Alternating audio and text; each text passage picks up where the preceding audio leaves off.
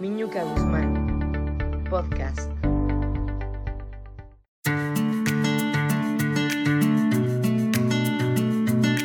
Hola, mi querido podcastero dominguero. A ver, ¿qué tal, eh? ¿Ya me extrañan o no? O nada más es la pura finta de que yo soy aquel. Bueno, espero que sí. Yo sí los extraño mucho. Y bueno, quiero leerte estas frases de reflexión que me las mandó un amigo muy querido, Humberto, de la Ciudad de México. Y cuando las leí, se los juro que me di cuenta que en cada una de ellas hay tanto, tanto aprendizaje que me quedé en shock. Y bueno, dije, ¿por qué no compartirlas con mis podcasteros? Claro. Y aquí haré este podcast en dos partes, para que no te vaya a cansar, ¿ok? Así que la dinámica es la siguiente. La voy a leer y luego te voy a dejar unos segundos para que tú la sientas, la vibras desde tu corazón, la integres, la puedas analizar. Y luego yo te haré mi reflexión, que igual va a ser diferente a la tuya o tal vez la misma. ¿Te parece? ¿Vamos? Sale. Luego, se los juro que recibo reflexiones tan hermosas de varios de ustedes que pienso que son ustedes los que deberían estar haciendo estos podcasts en vez de mí, caray. Pero bueno, aquí te va. Vamos con la primera. Quien te enfada, te domina. Buda. Aquí me llega la reflexión que somos nosotros, solo nosotros, los que decidimos qué pensar, en qué enfocarnos. Así que deberíamos de analizar cada enojo que vivamos. ¿Por qué me está detonando esta palabra, esta frase que me dijeron? ¿Por qué me enoja esta acción de tal o cual persona? ¿Qué es lo que me hace entregar mi paz? ¿O por qué la entrego? ¿Qué es lo que está pasando en mi interior? Porque está claro que soy yo y solo yo la que tengo el control de mi estado de ánimo. Fíjate, estaba yo el otro día con un colaborador reclamándole algo que no me había parecido. Y empezamos a discutir. Y le dije, ay, pero bueno, por favor, no seas dramático. Bueno, no saben cómo se puso. Perdió totalmente la compostura. Cómo esta palabra lo detonó enormemente. Y me fijo cómo me pasa a mí lo mismo. Cuando hay palabras y personas que me hacen perder mi equilibrio, que hacen perder el dominio de mi persona. Así que está muy claro que quien te enfada, te domina. Aquí va la otra. Solo hay que pedir a cada uno lo que cada uno puede dar. El principito.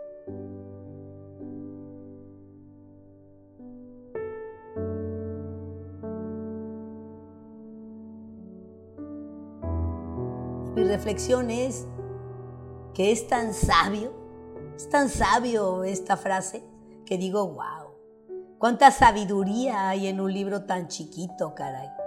Si solo entendiéramos que no todos tienen las capacidades o las habilidades que nosotros tenemos, qué relaciones tan increíbles tendríamos con nuestros seres queridos.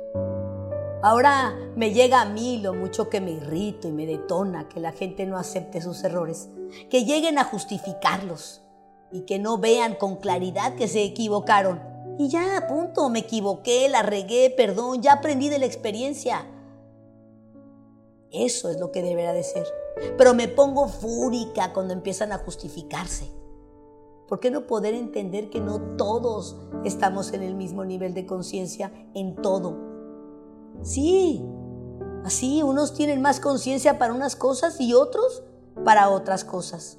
Entendiendo que yo también necesito crecer en mi nivel de conciencia en tantas y tantas cosas. Y tal vez si inconscientemente me permitiría no ser tan perfecta, pudiera entonces ser más empática y tolerante con toda la gente que me rodea. Y va otra.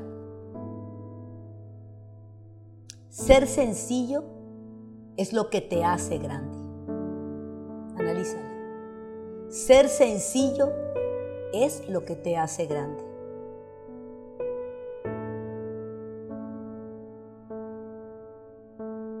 Cuántos egos mostrados en prepotencias, en altanerías, en faltas de respeto. Si miramos, es simplemente la no aceptación de nosotros mismos. Es que nos sentimos menos que los demás. Eso es lo que nos hace actuar con nuestro ego. Así, esa no tolerancia hacia nosotros mismos que nos exige sacar el ego para poder suplirla. Y bueno, escucha esta. Esta está de wow. Fíjate bien. No es la carga lo que te destruye, sino la forma en la que la llevas que te destruye. Va de nuevo. No es la carga lo que te destruye, sino la forma en la que la llevas que te destruye.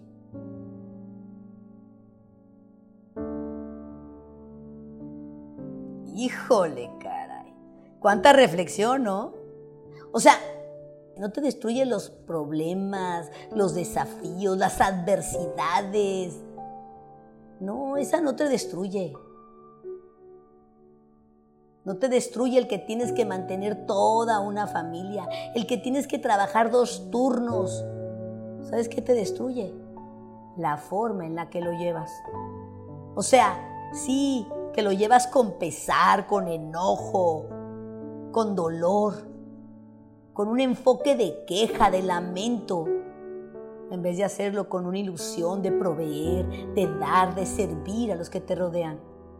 Y eso, mis queridos podcasteros, eso, otra vez, lo decidimos nosotros y solo nosotros. Va la siguiente. Un sabio dijo, si algo es para ti, no necesitas perseguirlo. Anónimo. Va de nuevo. Un sabio dijo, si algo es para ti, no necesitas perseguirlo. Anónimo.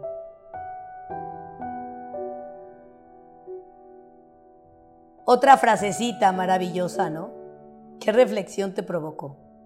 A ver, platícame. A mí me dice que cuántas veces queremos algo que no llega, que no pasa, que no se logra. Y ahí andamos, presione y presione, chingui, chingui, forzándolo para que se dé.